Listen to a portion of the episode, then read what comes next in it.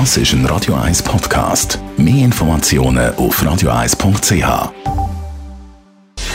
Gesundheit und Wissenschaft auf Radio 1. Unterstützt vom Kopfwehzentrum Irlande Zürich. www.kopfwww.ch im Internet muss man nicht lange suchen, zum Hasskommentar zu finden. Der Glättli ist so eine Art verwöhnter Edelpenner, der auf Staatskosten zu leben gelernt hat. Na wenigstens kann er etwas. Das ist ein Kommentar, Kommentar von 20minuten.ch über den Balthasar Glättli, wo mal laut über eine Impfpflicht nachdenkt hat. Eine neue Studie von der ETH und der Uni Zürich zeigt jetzt, Hasskommentare lassen sich eindämmen, wenn man auf so einen Kommentar mit Empathie entgegnet. Das bedeutet, reagiert man auf eine Hassrede mit einer Antwort, wo Empathie mit der Hassrede betroffenen Personen wirkt, könnte Verantwortliche zu einer Verhaltensveränderung bewegt werden. Illustriert wurde ist das mit dem Beispiel, dass man zum Beispiel eben eine Antwort gibt, wo Empathie erzeugt. Bei einer antisemitischen Äußerung zum Beispiel hat man dann darauf geantwortet, Ihre Post ist für Jüdinnen und Juden sehr schmerzhaft.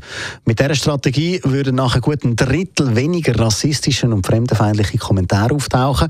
Zudem erhöht so eine Antwort die Wahrscheinlichkeit, dass ein Hassbeitrag nachher auch wieder gelöscht werde untersucht worden sind für die Studie 1350 englischsprachige Twitter-User, wo rassistische oder fremdenfeindliche Inhalte publiziert haben.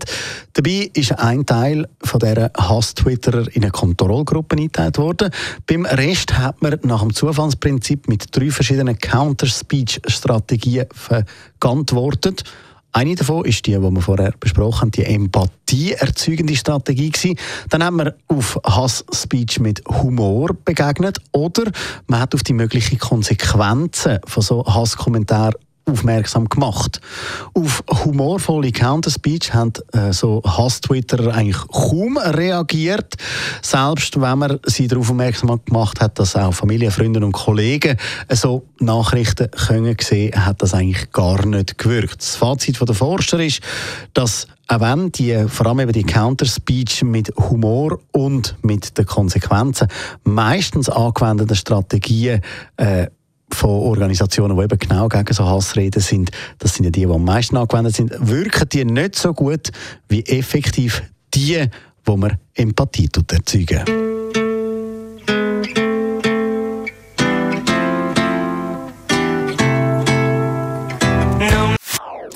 Das ist ein Radio 1 Podcast. Mehr Informationen auf radio1.ch.